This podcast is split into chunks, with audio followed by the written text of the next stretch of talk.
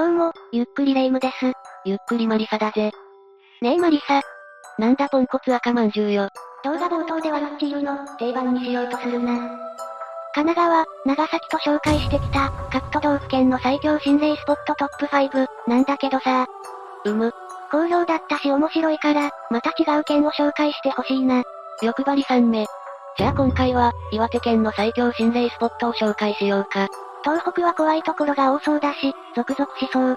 うちのチャンネルの方針としては、北海道、東北、関東、中部、近畿、中国四国、九州でエリア分けして、地域ごとに1件ずつピックアップして紹介していこうと思うぜ。よろしくなのよ。なお、岩手県の心霊スポットとしては異例の森が超有名だと思うんだが、ここは殿堂入りとして最後に紹介するぜ。それ以外の場所から5カ所、一期としてヤバい心霊スポットを紹介するって先方ね。そういうことだ。ということで今回は、岩手県の最強心霊スポットトップ5をご紹介していくぜ。その前に注意点。心霊スポットは軽い気持ちで、行ってはいけない場所なので気をつけてね。それじゃあ、ゆっくりしていってね。まず第5位は、サニーランドジャノ島跡地だ。盛岡市新道にあるぜ。なんで某夢の国みたいなネーミングなの？ここはな、1967年昭和42年に閉園した遊園地なんだ。蛇をたくさん展示してたとか、蛇がメインキャラのテーマパークだったの？そう見えるが、違うんだ。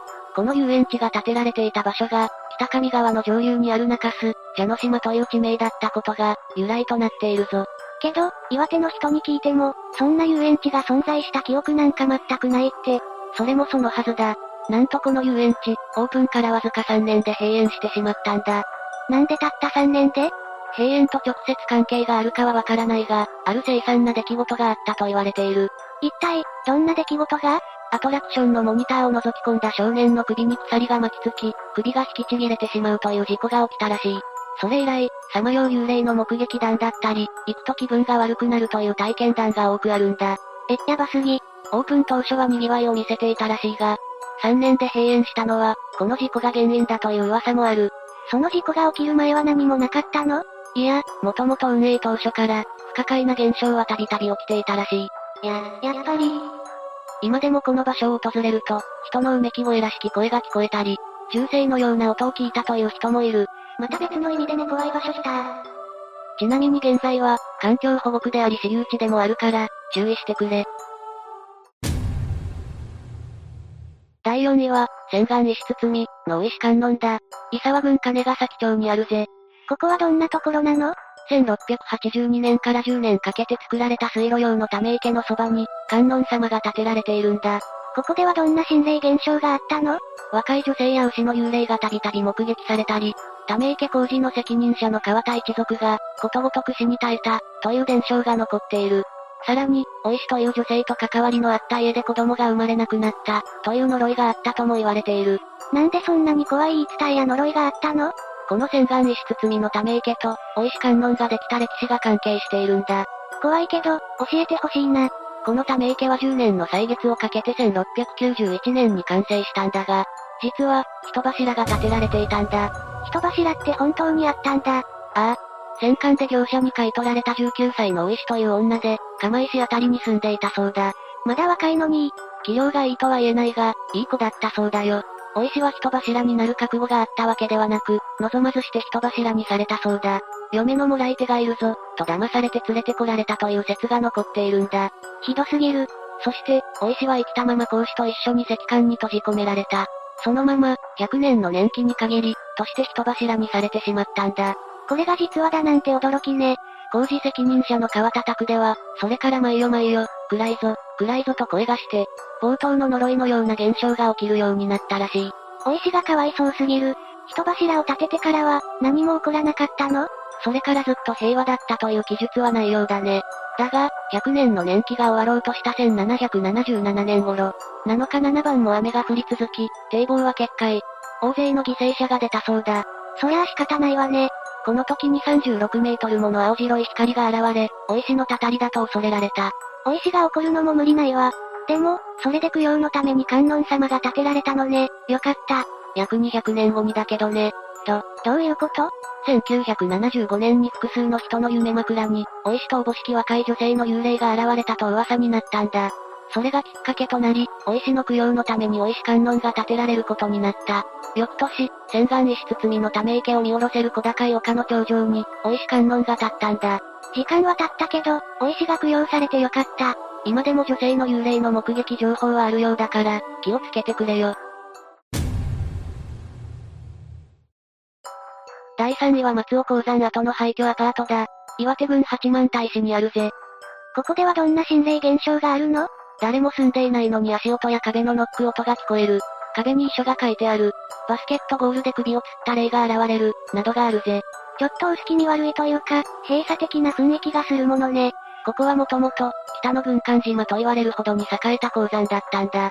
最盛期には人口1万5000人、従業員は4000人ほどだったそうだ。しかし、1969年に閉山。今では、1万5000人が暮らしていたとは思えない雰囲気ね。ここは集団団地のような作りになっているんだけど、その中でも元独身寮の共同浴場がヤバいと言われているんだ。確かにヤバそう。11棟ある家族用地帯があり、そこから少し離れた場所に独身寮がある。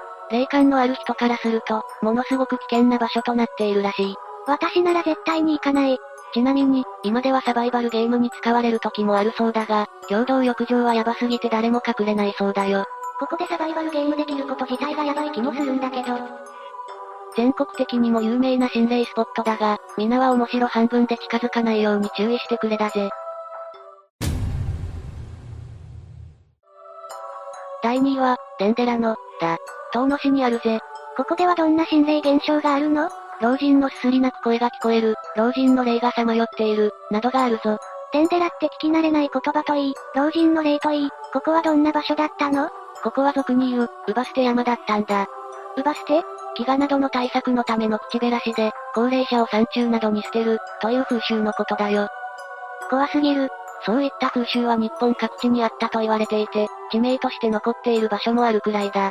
中には、結構ひどいエピソードが残る地域もあるんだが、遠野のデンデラノについては、他と少し違う伝承が残っているんだ。教えてほしいの。この周辺の集落では、60歳を超えた者は連代の、ウバステエリアに送られることになっていた。だがそこは住居もあり、送られた人たちが共同生活できるようになっていたんだ。